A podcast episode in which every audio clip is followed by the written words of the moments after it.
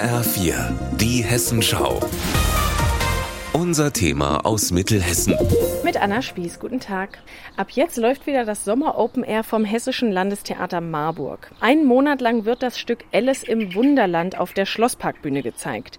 Die verrückte Geschichte um ein Mädchen, das in eine Fantasiewelt eintaucht und da zum Beispiel auf den Hutmacher, das weiße Kaninchen und andere bunte Charaktere trifft. Ich habe mal einen der Schauspieler, Georg Sandner, hinter den Kulissen begleitet und mir angeschaut, wie sich das alles aus seiner Sicht abspielt. Los geht's in der Maske, wo Georg für seine Rolle geschminkt wird. Brauchst du was, Bruder? Hattest du gesagt, ich brauche was? Nee, ich hätte nur für dein Gefühl. Weil du hast, oder hast du geschwitzt? Ich, also ich, Ich habe geschwitzt. Das ist ein kleiner Raum hinter der großen Bühne. Hier sind mehrere Schminktische aufgebaut, Perückenständer, Getränke stehen hier rum und Georg trifft Absprachen mit seiner Maskenbildnerin. Jetzt bekommt er noch seine blonde Lockenperücke auf und weiter geht's. Ich trinke jetzt noch was, kurz bevor ich auf die Bühne muss.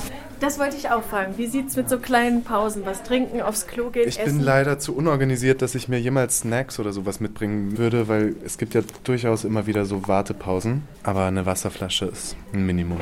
So, wir gehen zusammen die lange Metalltreppe hinter der Bühne nach oben. Auf Kommando gehe ich los.